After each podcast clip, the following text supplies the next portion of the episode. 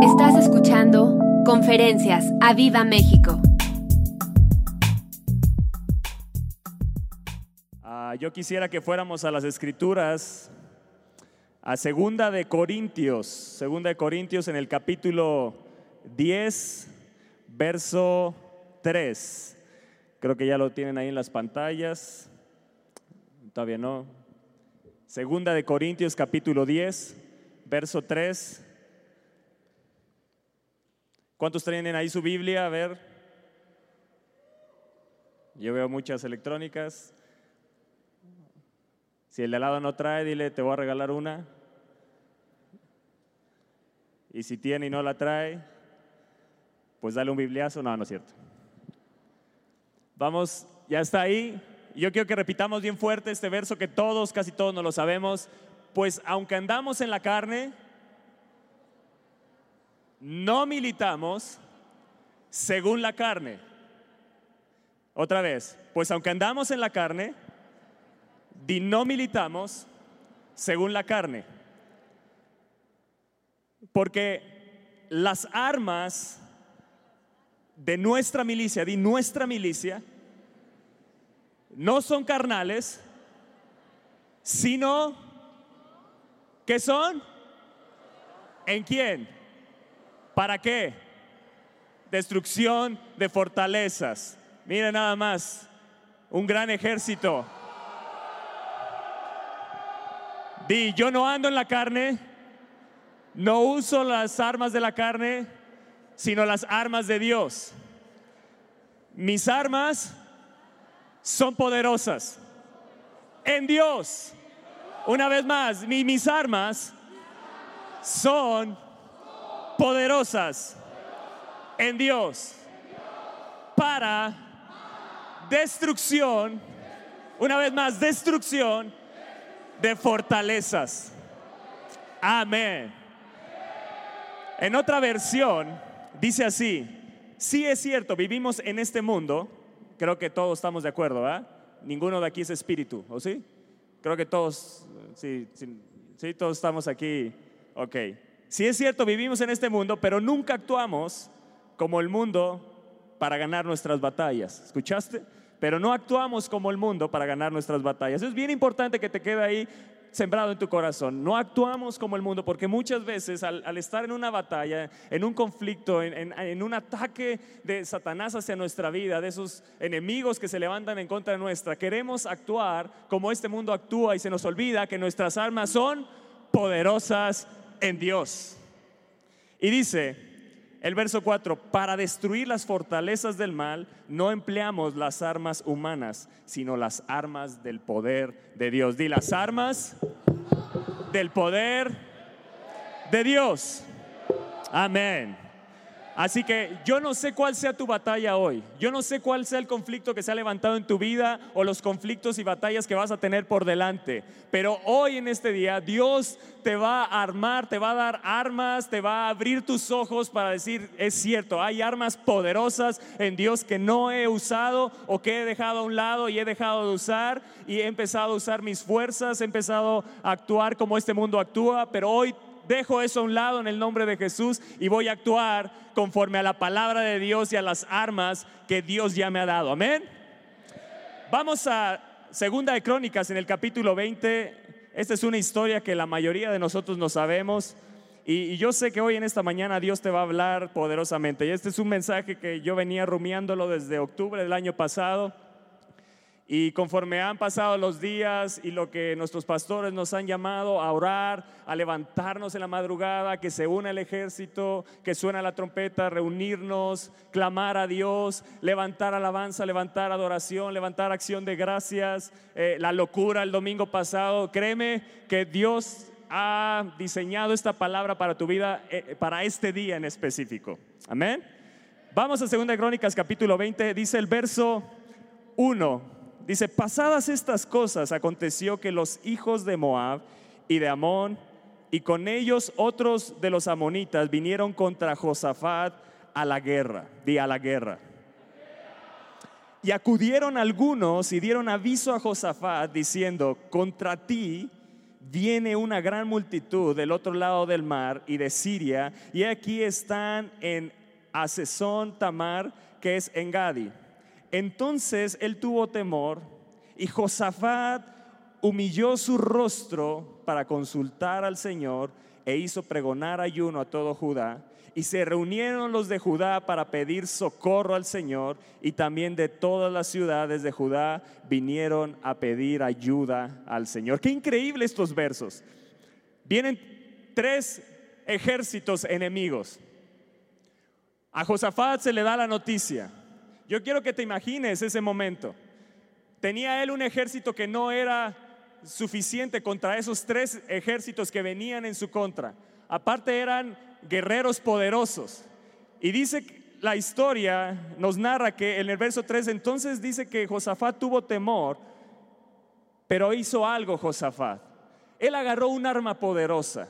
Dice que Josafat se humilló, se puso ahí de rodillas delante del Señor y consultó al Señor para pedir que su socorro. Dice el verso 3, humilló su rostro para consultar. O sea, él se puso totalmente, él se arrodilló y consultó al Señor e hizo pregonar ayuno a todo Judá.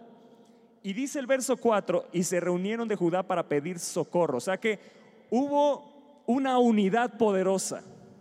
Y si hay una unidad poderosa en la iglesia contra los enemigos que se levanten, sea el que sea, sea numeroso, sea grande, sea poderoso, sea como sea, Dios nos va a dar la victoria. Entonces primer, la primera arma que Josafat usó fue el humillarse. Humillarnos delante de Dios es poderoso, porque le estamos diciendo a Dios, entra tú en mi ayuda. Yo no puedo, no sé cómo hacerle, pero tú sí, Señor. Tú eres poderoso. Eres poderoso en batalla.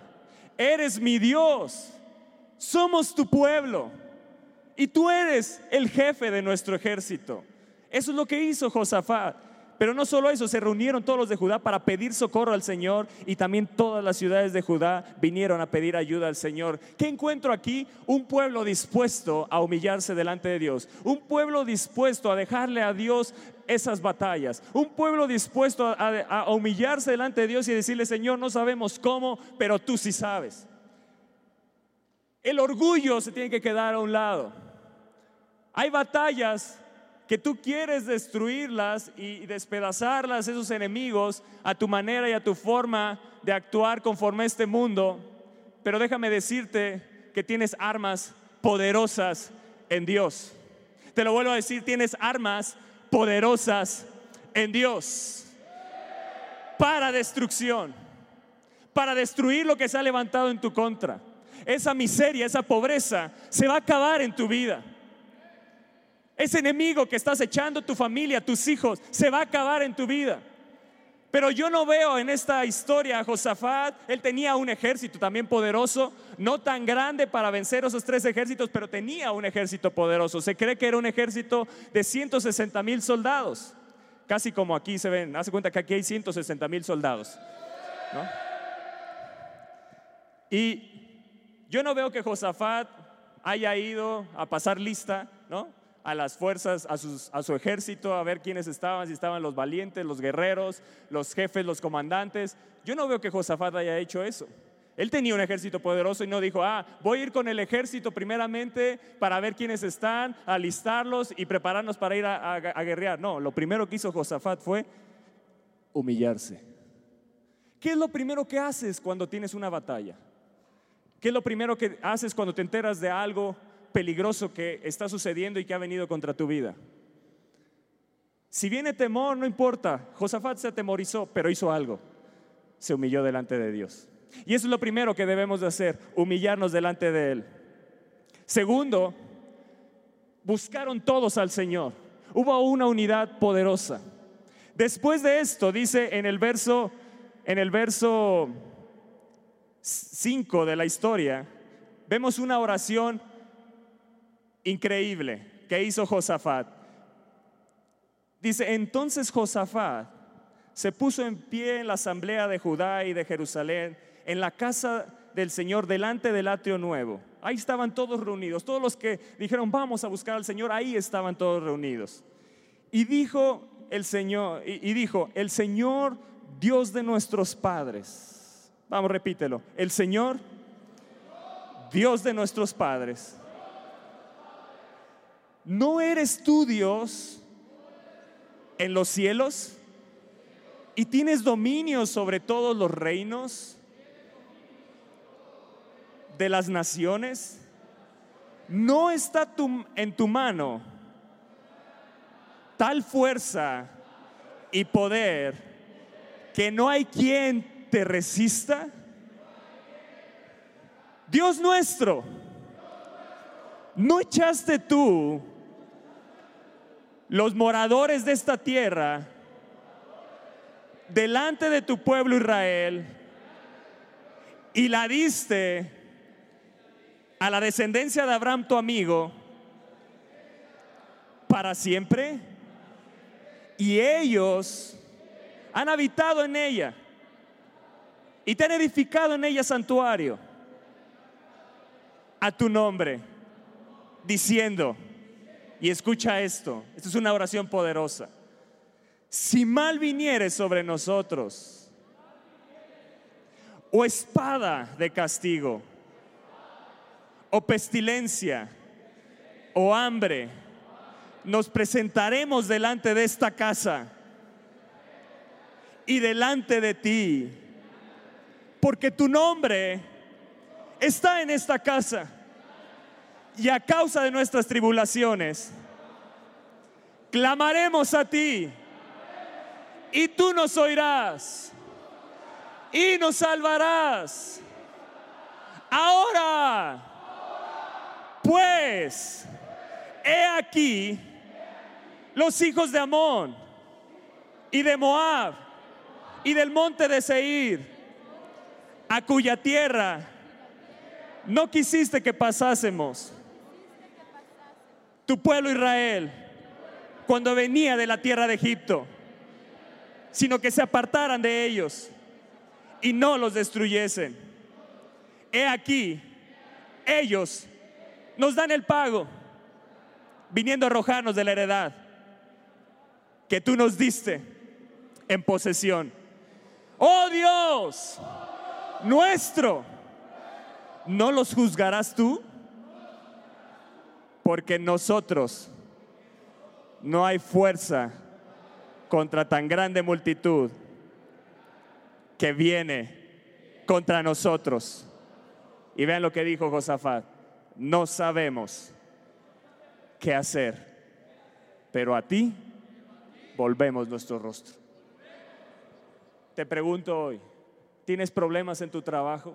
no sabes cómo hacerle para sacar adelante tu empresa, tu trabajo, no sabes cómo hacerle con tu familia, en tu matrimonio, no sabes cómo hacerle eh, en un área legal, no sabes qué hacer en tu vida, estás en un eh, eh, rodeado por enemigos, te sientes acechado por enemigos, sientes que no sale adelante, sientes que no salen las cosas, hay un arma poderosa.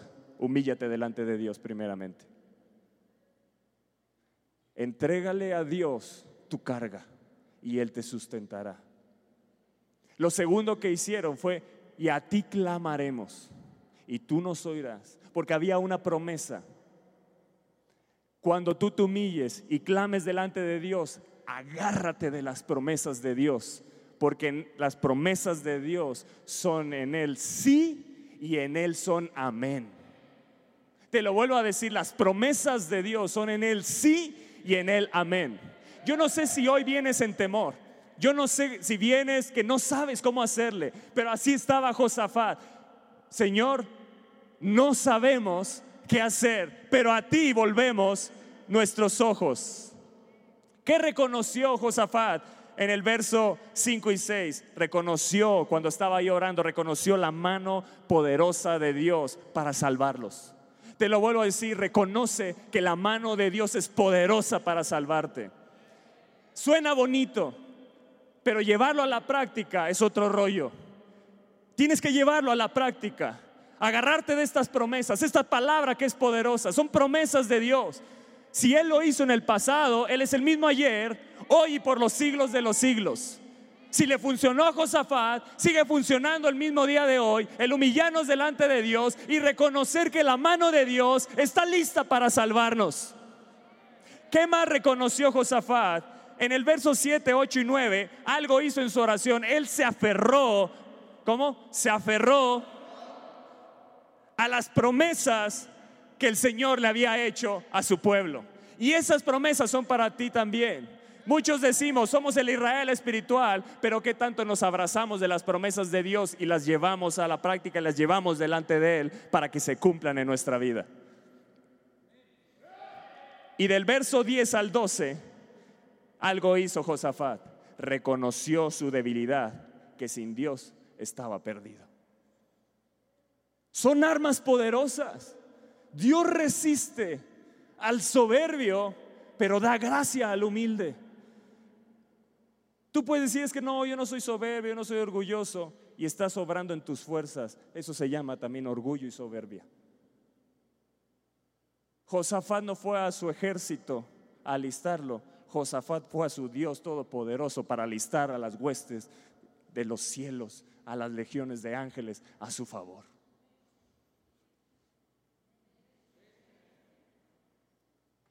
Dios es poderoso en batalla. Salmo 24, 8. ¿Quién es este Rey de Gloria? El Señor, el fuerte y valiente. Jehová, ¿el qué? El poderoso, el poderoso, el poderoso en qué?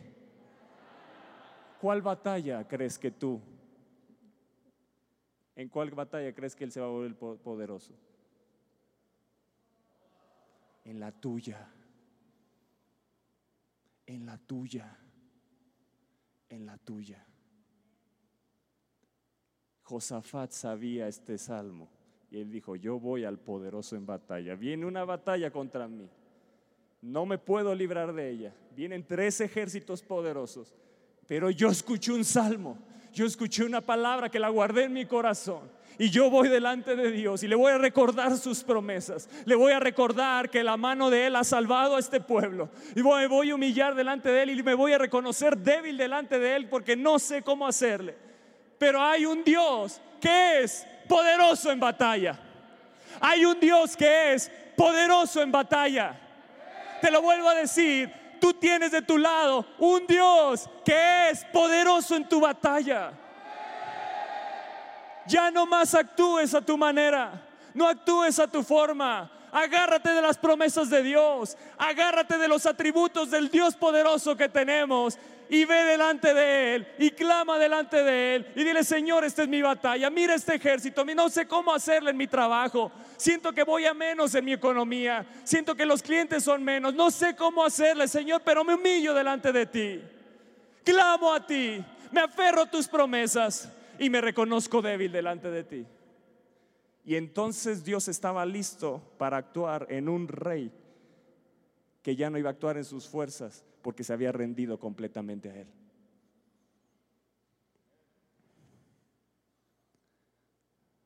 ¿Estás ahí? Dile al de al lado, ¿estás ahí? Y esto es poderosísimo. Verso 13 y todo Judá estaba en pie delante del Señor con sus niños y sus mujeres. ¿Y qué? Y sus hijos. Niños, ¿dónde están? Niños, ¿dónde están los niños? Digan, mi Dios es poderoso. Ahora dile a tu papá, nuestro Dios, o a tu mamá, dile, nuestro Dios es poderoso. Mami, papi, no te preocupes, clamemos a Dios. Vamos niño, dile. Dile, mami, papi, no te preocupes. No te escucho, niño. Niños, si vinieron los niños? ¿Dónde están los niños? A ver. Dile, mami, papi, no te preocupes. Dios está en control y Él es poderoso en batalla. Amén. Amén. Me inspira esta escritura. porque los niños, las mujeres, los hombres, todos se reunieron como hoy estamos aquí reunidos. Así que esta reunión es poderosa. Esta reunión es poderosa. Amén. Verso 14. Eso. Y estaba allí Jaasiel, hijo de Zacarías. Algo sucedió espiritualmente cuando él se humilló. Quiero que notes esto, algo sucedió espiritualmente y quiero que entiendas que en el momento que tú te humillas, clamas a Él, algo se está moviendo espiritualmente poderoso a tu favor. Y Jaciel, hijo de Zacarías, hijo de Benías, hijo de Jehiel, hijo de Matanías, levita de los hijos de Asab, sobre el cual vino el Espíritu del Señor en medio de la reunión y dijo, oíd a viva México todo. ¿Escuchaste? Oíd a viva México todo. Oíd levitas, oíd ejército. Escuchen todo lo que el Señor dice. Y vosotros, moradores de Jerusalén, y tú, rey Josafat, el Señor dice así, no temáis ni os amedrentéis delante de esta multitud tan grande de ejércitos, porque no es vuestra la guerra, sino de Dios. No es vuestra la guerra, sino de Dios. ¿En qué momento pasó de ser su guerra a ser la guerra de Dios? En un paso.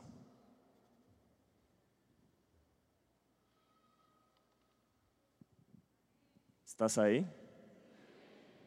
Eso es un arma poderosa en Dios. No pelearte con el de al lado, no pelearte con el cliente, está bien, ve a tu casa y ahí en tu cuarto, póstrate delante de Dios. Me reconozco débil, no puedo contra Él, pero tú eres poderoso en batalla. Y entonces Dios te dice, ya no estoy a la guerra, ahora es mía. No se preocupen, no teman.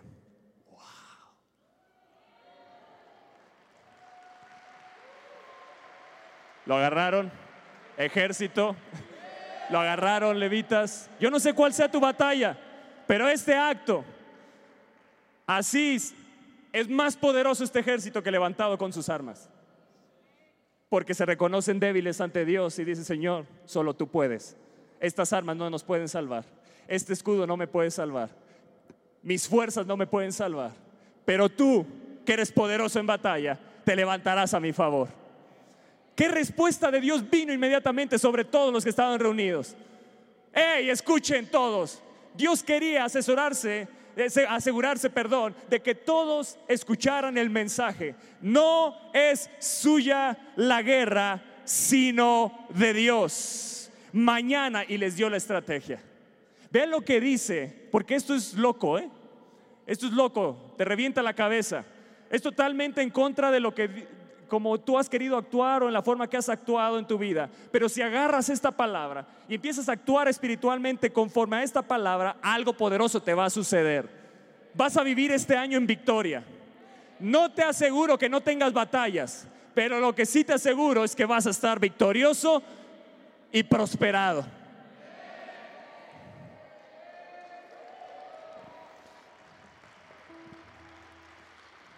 Les dijo, Mañana descenderéis contra ellos. He aquí que ellos subirán por la cuesta de Cis y los hallaréis junto al arroyo antes del desierto, antes del desierto de Jeruel.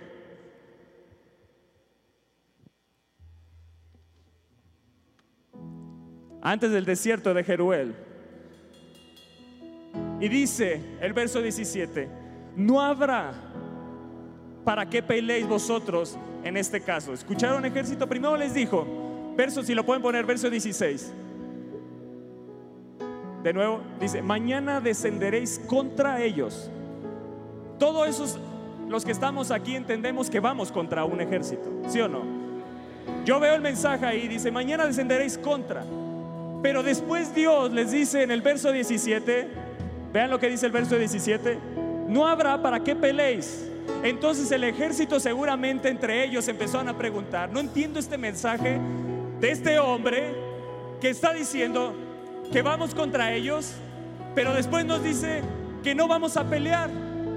Está loco, ¿no? Es una locura. Es un mensaje loco, ¿no crees?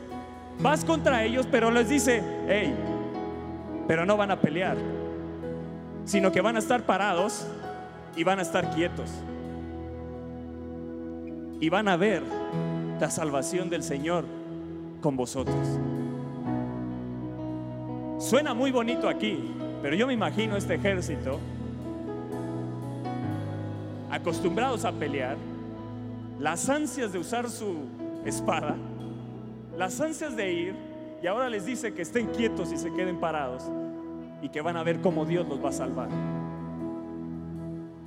Suena loco, ¿no crees?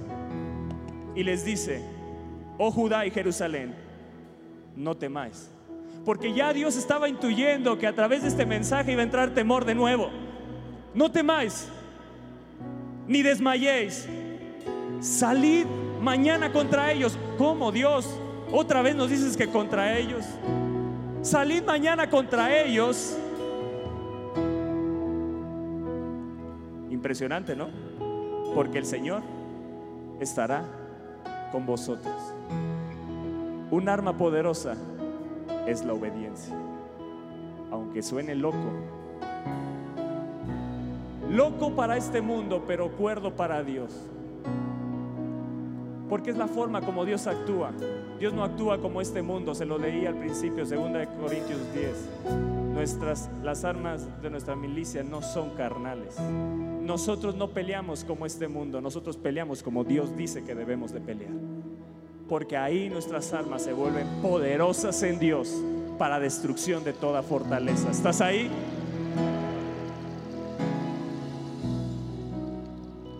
¿Qué estaba haciendo Josafat?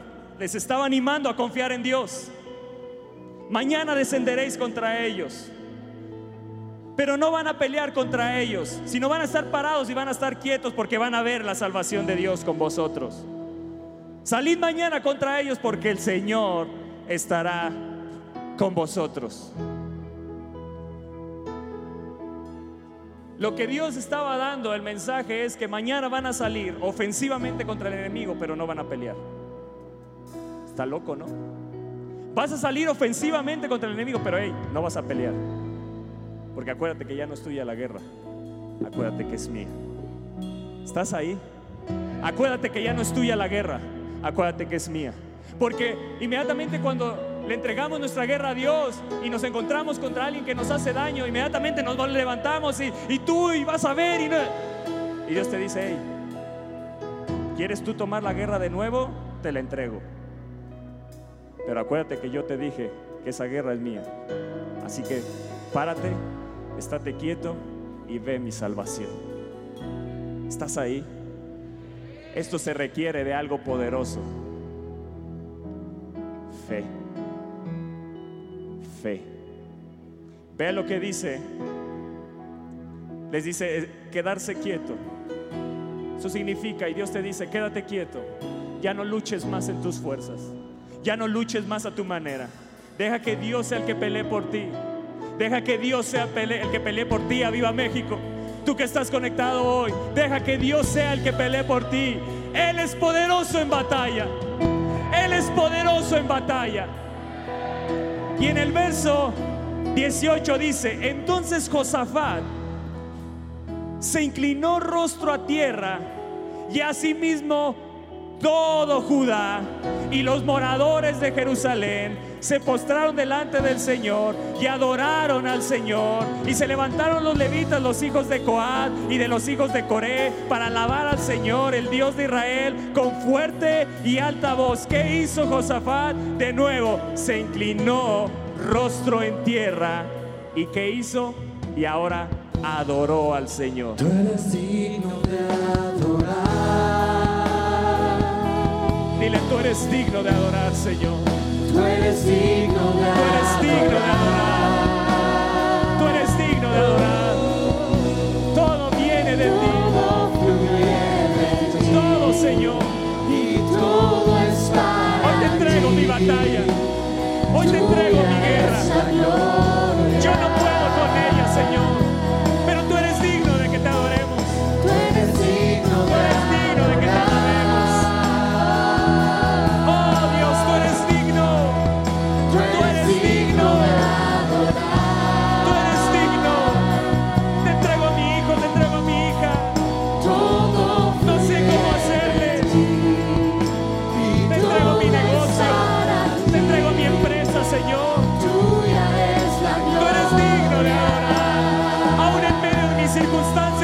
difíciles, sigue siendo digno de que te adoremos, de que bendigamos tu nombre. Oh, tú eres digno de adorar. Todo, todo fluye de ti. Mi victoria viene de ti. Todo fluye de ti. Mi victoria viene de ti. Y todo es para ti. Mi bendición fluye de ti. Tuya es la gloria.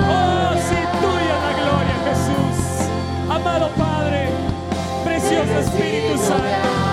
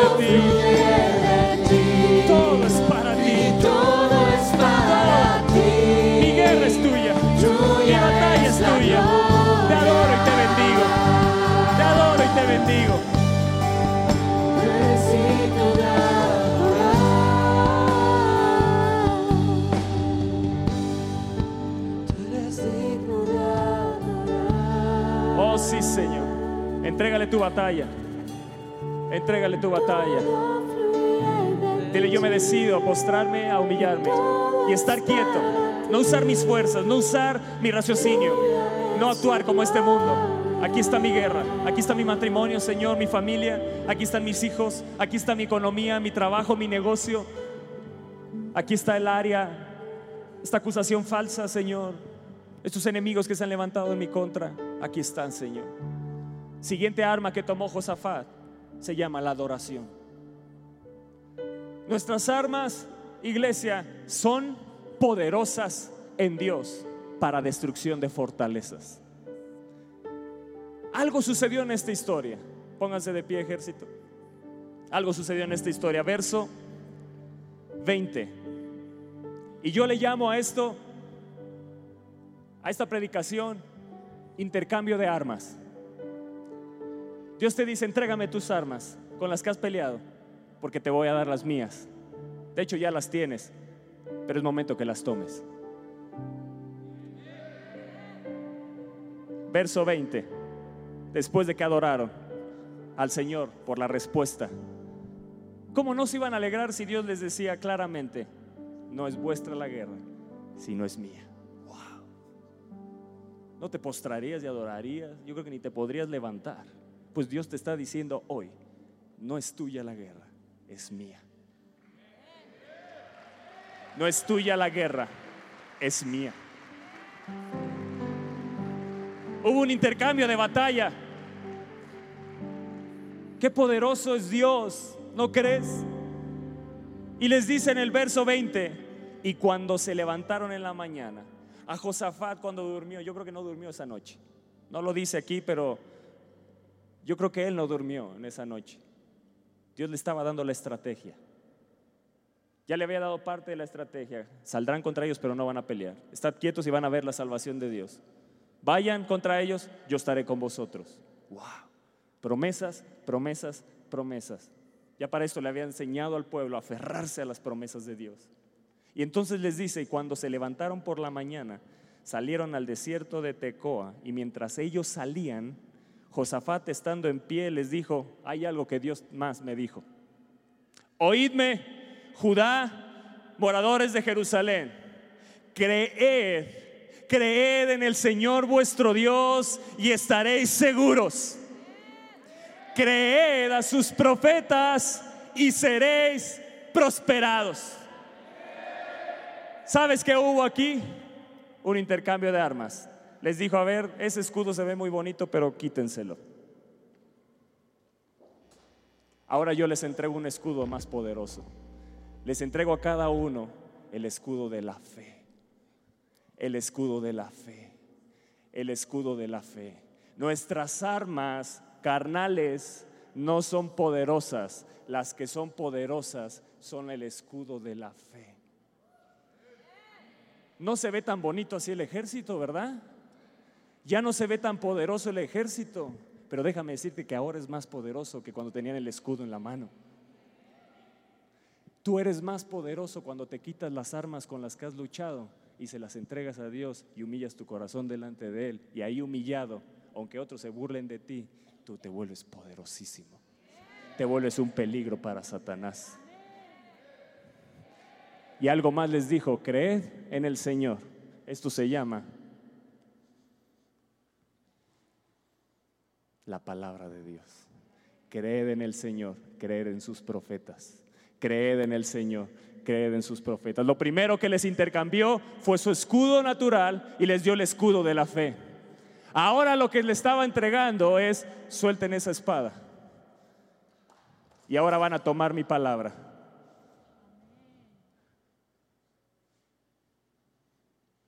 ¿Se ve poderoso? No, no, la verdad. ¿Se ve poderoso tus ojos? ¿Se ve poderoso tus ojos? Seamos realistas. No, ¿verdad? Pero es poderosísimo. Eso se llama aférrate a las promesas de Dios. Que no se te despegue esa palabra de tu mano. Que no se te despegue esa palabra de tu corazón. Guárdala dentro de tu corazón porque cuando te postres me recordarás esas promesas y yo te diré, ya no es tuya la guerra, ahora es mía, estate quieto y ve mi salvación. Ve mi salvación. El gran problema es que como esta palabra la comparamos contra esta, a nuestros ojos se ve más poderosa esta y entonces dejamos de usar esta. Y la dejamos guardada y abandonada y queremos seguir luchando a nuestra manera y a nuestra forma de pensar y como este mundo nos ha enseñado. Pero ¿qué si en cada problema que tienes en tu trabajo vas y te humillas? ¿Qué si cada problema familiar vas y te humillas? ¿Qué si en cada situación que se ha levantado en tu contra vas y te humillas y te agarras de la palabra de Dios y tomas el escudo de la fe y dices, Señor, creo a tus profetas, te creo a ti, yo estaré seguro y voy a ser prosperado?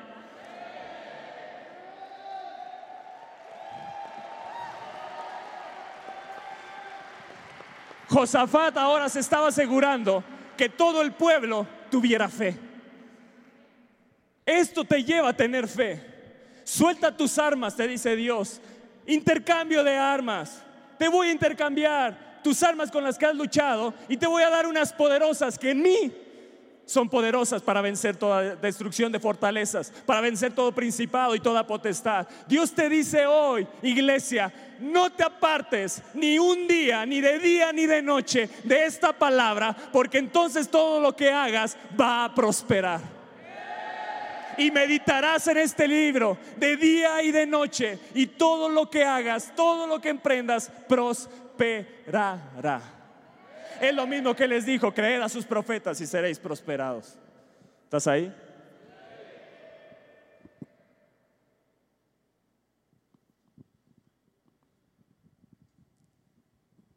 El manto de la unción. ¿Cómo se veía más poderoso de la otra manera, verdad? Pero espiritualmente sabes cómo Dios ve este ejército. Sabes cómo Dios ve este ejército. Sabes cómo Satanás ve este ejército. Está temblando en este momento. Está temblando Satanás cuando tú agarras el escudo de la fe, cuando tomas la palabra de Dios. Él tiembla, él tiembla, él tiembla porque sabe que se está levantando un ejército que ya no confía en su manera de pensar, en sus fuerzas, ahora confía totalmente en Dios. Qué locura, ¿no? Imagínate un ejército acostumbrado a pelear. Ahora les dice Dios, van a tomar la palabra y van a tomar este escudo. Está loco, ¿no? Y sigue la historia. Lo primero que se aseguró Josafat es que ellos tuvieran ya no su escudo natural, sino el escudo de la fe. Que ahora no tuvieran su espada natural, ahora tuvieran la espada del Espíritu. Y dice el verso 21, y ha habido consejo con el pueblo, puso algunos que cantasen y alabasen al Señor, vestidos de ornamentos sagrados, mientras salía la gente armada y que dijese, glorificada al Señor, porque su misericordia es para siempre. En otra versión dice, y después de consultar con el pueblo, Josafat designó a los que irían al frente del ejército para cantar al Señor y alabar el esplendor de su santidad con el cántico den gracias al Señor, su gran amor perdura para siempre. El rey Josafat tenía una estrategia especial. Lo primero que les dijo, necesito asegurarme ejército que tienen fe, porque lo siguiente que les voy a decir a lo mejor no les va a gustar. Lo que les voy a decir es que ahora no van a ir ustedes al frente. Al frente de la batalla va a ir el coro. Pasa el coro y retrocede el ejército. Ahí, ahí están bien. Pasa el coro aquí adelante. Todavía no acababa la estrategia. Lo primero que tenía que asegurarse Josafat es que el ejército y el pueblo tuvieran fe. Si este ejército no hubiera tenido fe en el momento que les dijera, el coro ahora va a estar delante de ustedes cuando marchen contra el enemigo, hubiera habido una riña, hubiera habido eh, conflicto, no se hubieran puesto de acuerdo, pero al asegurarse que el ejército entendía que no iban a usar sus armas, que iba a ser a la forma de Dios, entonces ellos estaban dispuestos y sumisos. Y ahora imagínense esto, un ejército poderoso atrás, con armas y con escudos, pero adelante un coro sin armas y sin escudos. ¿Está loco, no crees? La siguiente arma que Dios le dio fue la alabanza. La alabanza. Te vuelvo a decir, la alabanza es poderosa. En medio de la alabanza puedes ver a tu enemigo destruido. Tú que no llegas temprano a alabar, tú que no llegas temprano a alabar a Dios, que usas el tiempo de alabar a Dios para platicar entre pasillos, estás desperdiciando un arma poderosa de Dios. Pero si clamas en la semana, Señor, ayúdame, y Dios te está diciendo, aquí está el arma para que venzas. Aló ya no están tan felices, ¿verdad? Si dolió, pues sóbate.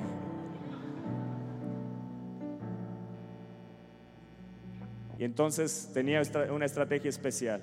Nombró a hombres para que cantaran y mujeres que alabaran al Señor. ¿Dónde los ubicó? Al frente. Qué loco, ¿no? Qué loco. Puso adelante del ejército un coro que los guiaría en la marcha. Imagínense ahora cómo estaba el coro. Dios les dice ahora, ustedes van a ir al frente. Yo creo que estaban temblando, ¿verdad? Pero se había asegurado Josafat de que tuvieran fe. No importa si están temblando, yo estuve temblando, no se preocupen, pueblo. Yo temblé cuando me enteré que este ejército venía. Pero ¿se acuerdan qué hice? Yo fui delante de Dios y me humillé y ahí recibí fe. Ahí, ahí tomé la seguridad de que Él iba a vencer. Puedes ir temblando, pero Dios te va a dar la victoria. Estadse quietos, vayan contra ellos, pero no van a pelear. Recuerden que es mía la guerra. Y entonces Josafat pone ese, delante de ese ejército poderoso, pone un coro. ¿Quién había oído algo semejante en la historia de Israel? Nadie. Tú lo has escuchado muchas veces, pero ellos nunca lo habían escuchado. Siendo los cantantes que irían al frente que iban a dirigir a los guerreros poderosos.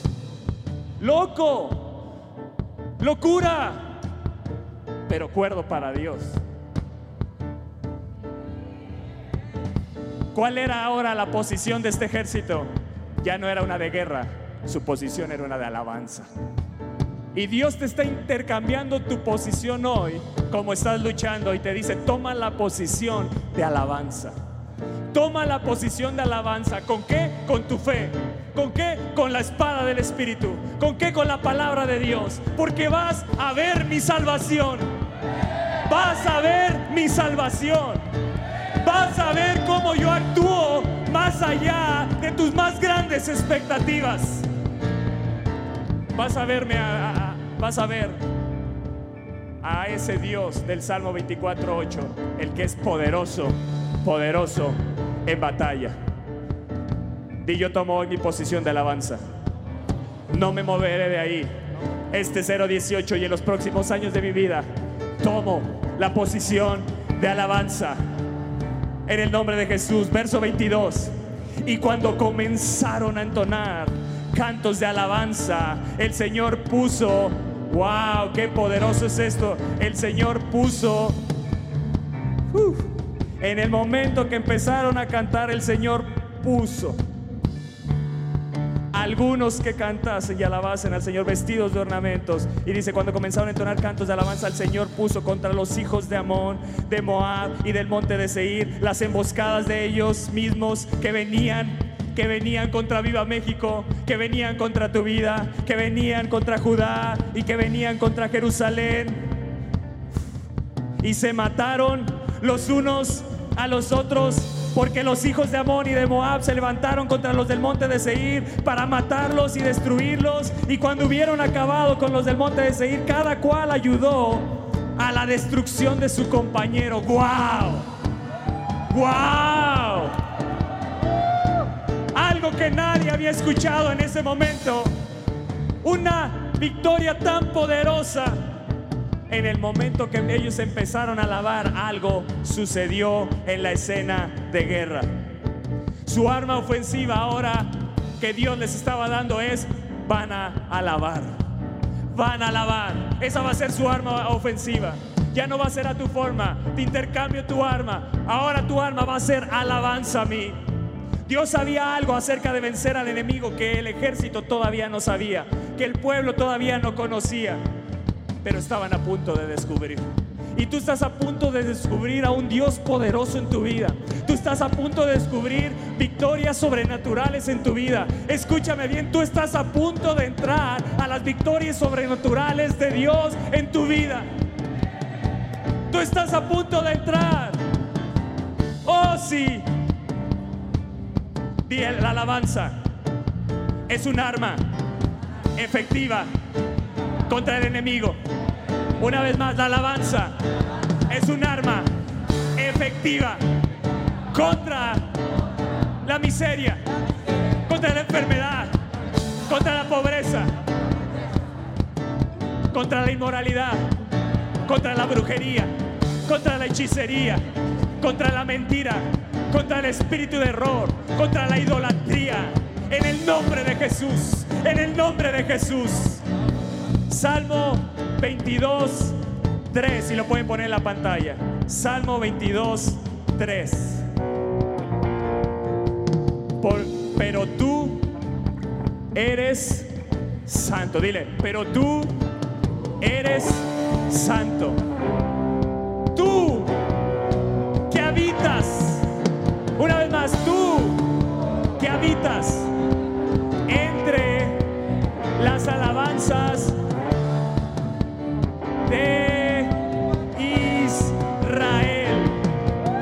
¿Quién habita en medio de la alabanza? ¿Quién habita en medio de la alabanza? ¿Quién habita en medio de la alabanza?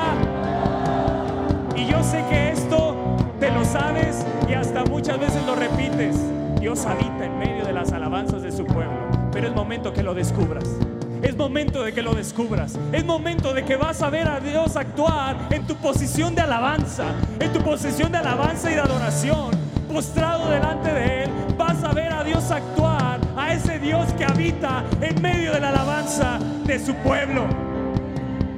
Escúchame bien, con mi alabanza y mi adoración, invito a Dios a tomar mi guerra y pelearla por mí te lo vuelvo a decir.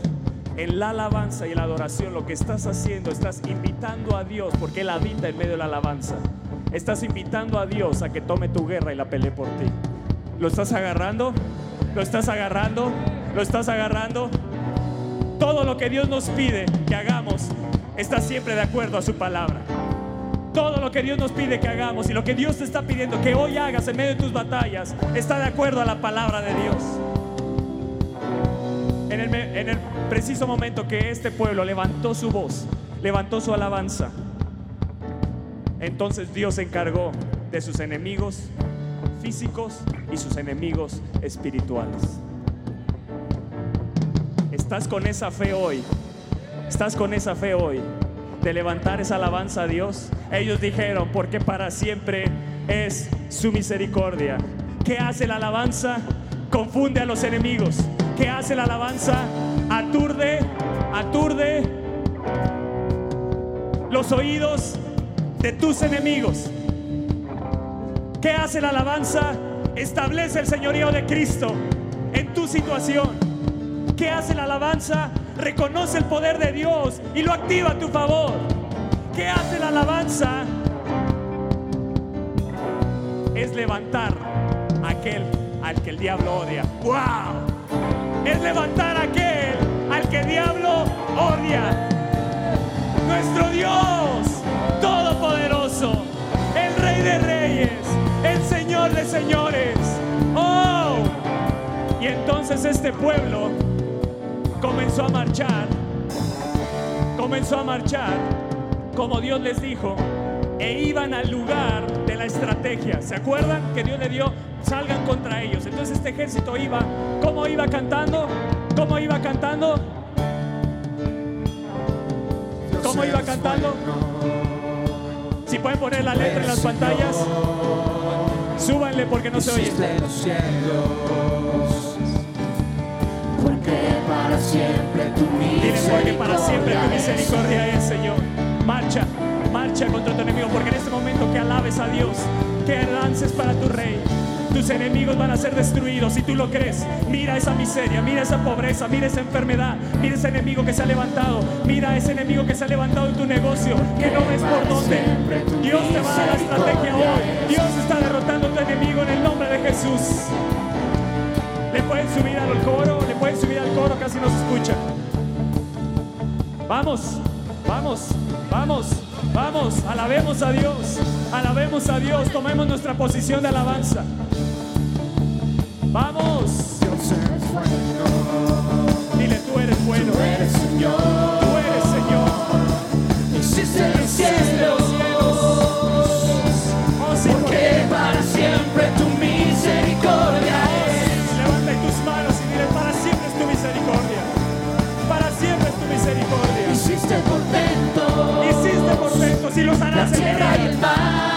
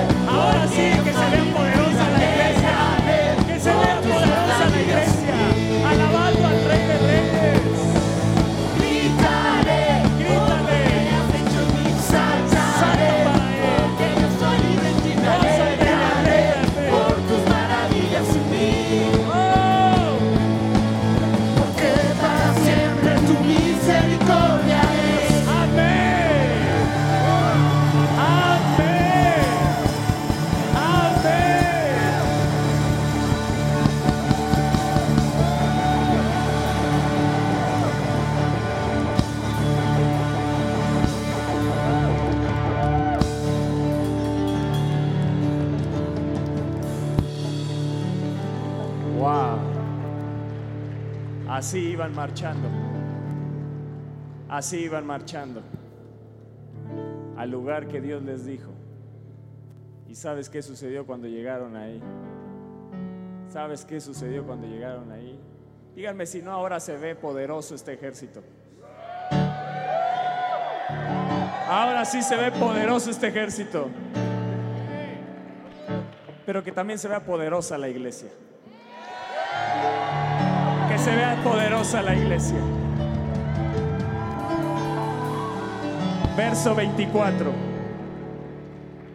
Y luego vino, que vino Judá a la torre del desierto. Miraron hacia la multitud y he aquí, yacían ellos en tierra muertos porque ninguno había escapado. O sea que este pueblo cuando llegó al lugar donde les dijo van a pararse y estar quietos, cuando llegaron encontraron todos muertos. ¿Qué aprendió este ejército? Fe. ¿Qué aprendió? A aferrarse a sus promesas. ¿Qué aprendió? A humillarse. ¿Qué aprendió? Que la alabanza es poderosa. Poderosa. Poderosa. Ni uno solo quedó vivo. Se mataron entre ellos. Dios en medio de la alabanza confunde a tu enemigo, aturde sus oídos. Levantas el señorío de Cristo en tu situación. La alabanza de Dios es poderosa, iglesia. Es momento de que lo entiendas. Que corras a la alabanza. Que en tu casa corras a alabarle. Que cuando estés en el auto, en el trabajo, le alabes, le bendigas, exaltes su nombre por lo que Él ha hecho en ti. Saltaré, gritaré, me alegraré por las maravillas que Él ha hecho en mí y las maravillas que estoy a punto de ver en mis próximos días. En el nombre de Jesús.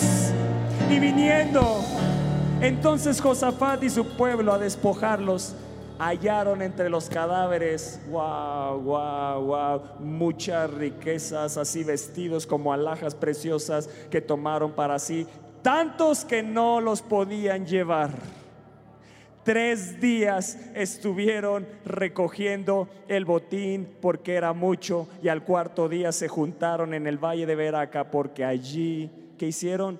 Bendijeron al Señor. Y por esto llamaron el nombre de aquel paraje el valle de Veraca hasta hoy. Tú tienes, y en este año yo lo declaro sobre tu vida y te lo profetizo, que este año tú vas a encontrar tu valle de Veraca. Este año tú vas a encontrar tu valle de Veraca. Si te humillas delante de Dios, si levantas alabanza, si tomas, intercambias tus armas, este año tú vas a tener y vas a encontrar tu valle de Veraca. Y lo llamarás hasta hoy. Y lo llamarás hasta hoy. En el nombre de Jesús. Déjame decirte que lo que se ha levantado contra tu vida para destruirte se va a convertir en el arma para bendecirte. El arma que se ha levantado en tu casa, en tu vida, en tu matrimonio, en tu negocio, para destruirte, es el arma que Dios está usando para bendecirte.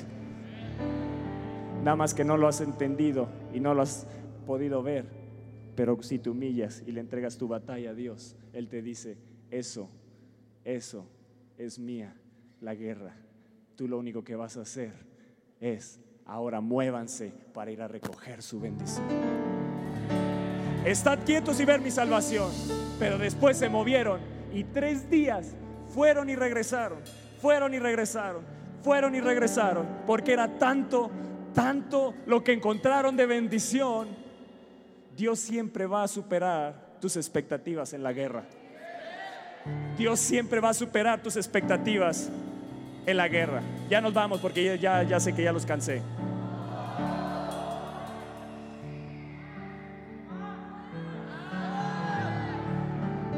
¿Qué sucedió? Y le enseñó esto al ejército.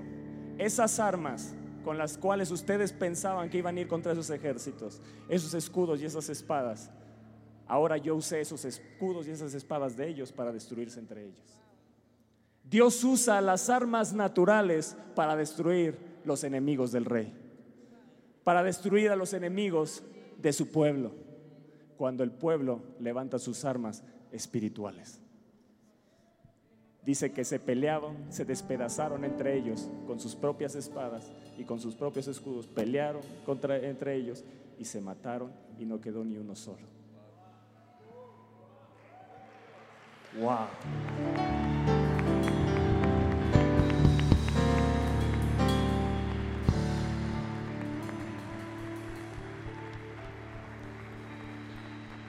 Dile al de al lado, debemos alabar a Dios. No por las circunstancias difíciles, a pesar de las circunstancias difíciles. Una vez más, dile, no debemos alabar a Dios por las circunstancias difíciles. A pesar de las circunstancias difíciles, debemos adorarlo y debemos bendecirlo. Si el enemigo hoy te está bombardeando, te está atacando, con tentaciones, pruebas, con tribulaciones, toma tu posición de alabanza y activa tus armas espirituales. Amén. Toma tu posición de alabanza y activa, y activa, activa las armas espirituales. Reúnete con tu familia, con tus hijos. Enséñales a alabar a Dios y enséñales que a través de la alabanza se confunden ejércitos y vas a ver la victoria. Se puede acabar el bullying contra tu hijo en tu escuela se puede acabar esos enemigos que se han levantado contra tu hijo, que se burlan de él, que lo golpean. Alaben a Dios. No pelees con tus armas naturales. Hay armas espirituales que confunden a los enemigos y se destruyen entre ellos. ¿Estás ahí? ¿Estás ahí? ¿Estás ahí? Dice, acaba en mi vida las armas naturales, tomo las armas espirituales que son poderosas en Dios para destrucción de fortalezas. Y yo soy un cristiano que toma su posición de alabanza continuamente. Por lo tanto, soy un cristiano victorioso, victorioso. Y yo soy un cristiano que toma su posición de alabanza porque me deleito en alabarle. Me deleito en alabarle. Me deleito en leer su palabra. Me deleito en humillarme delante de mi rey. Hasta que no encontremos deleite en la alabanza, hasta que no encontremos deleite en la palabra, no vamos a ver cosas que están preparadas para nosotros espiritualmente, que Dios tiene listas para ser lanzadas a tu favor. Así que este es el año. Este es el año de mis victorias sobrenaturales. Este es el año donde voy a ver a Dios actuar sobrenaturalmente. En el nombre de Jesús. En el nombre de Jesús. En el nombre de Jesús. Dile al lado, no te preocupes. Yo sé que hoy, Dios me dijo, hoy vienen muchos preocupados por su provisión económica. Específicamente Dios me dijo esa área. Dios me dijo específicamente, muchos vienen con una preocupación en su provisión económica. Dile al de al lado, no te preocupes por tu provisión económica. Una vez más dile, no te preocupes por tu provisión económica. Solo adora a tu Padre. Una vez más dile, solo adora a tu Padre. Él sabe lo que tú necesitas y te va a dar más allá de lo que tú esperas. Amén. Amén. Amén. Amén.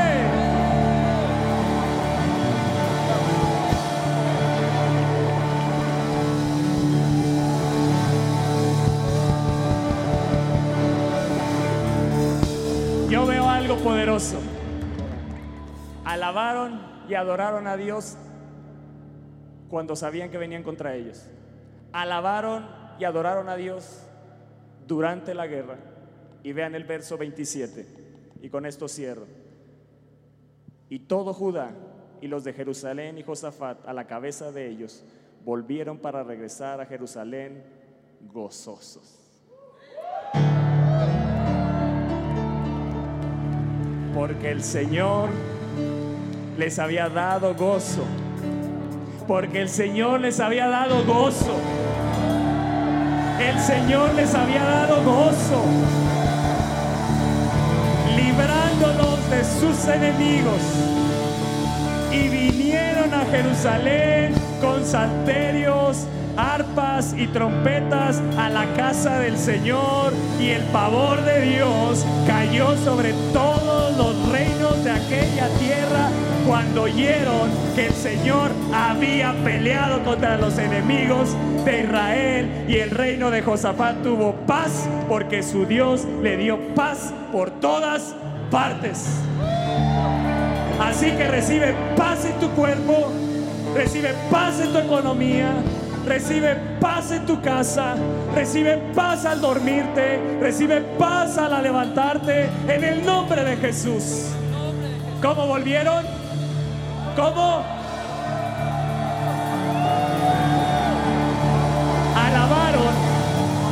Antes de la guerra, durante la guerra y después de la guerra. ¿Qué entendió ese ejército? Que habían que tomar su posición de alabanza continuamente. Entrad por sus puertas, ¿cómo? Con acción de gracias. Nos dice la palabra de Dios. Dios nos insta, Dios nos insta a alabarle continuamente. David decía, te alabaré, en Dios esperaré y te alabaré más y más.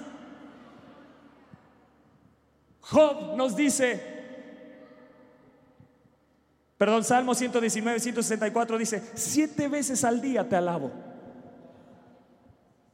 No siete días a la semana. Siete días, siete veces al día, perdón, te alabo. Wow, ¿lo habían visto? Siete veces al día te alabo. ¿Qué es eso? Siete es plenitud. Siete está hablando todo el tiempo, continuamente, todo el día, desde que te levantes hasta que te acuestes, alaba a Dios. Amén, iglesia. Amén, aviva México. Amén. Tú que estás conectado, ya, ya me voy, ya me voy. Ellos regresaron con gozo y alabanza. Ellos regresaron con gozo y alabanza. Y déjame decirte, en el verso 28 dice, y vinieron a Jerusalén con salteros, arpas y trompetas. ¿A dónde? A la casa de Dios. Este año, cada día que tú vengas a esta casa, vas a venir alegre y vas a venir gozoso. Determínate a venir alegre y gozoso. No voy a venir en lágrimas ni en llanto. Yo voy a venir alegre y voy a venir gozoso. ¿Sabes por qué? ¿Cómo, ¿Sabes por qué vas a venir alegre y gozoso? Porque vas a alabar a tu Dios por la victoria que ya te dio.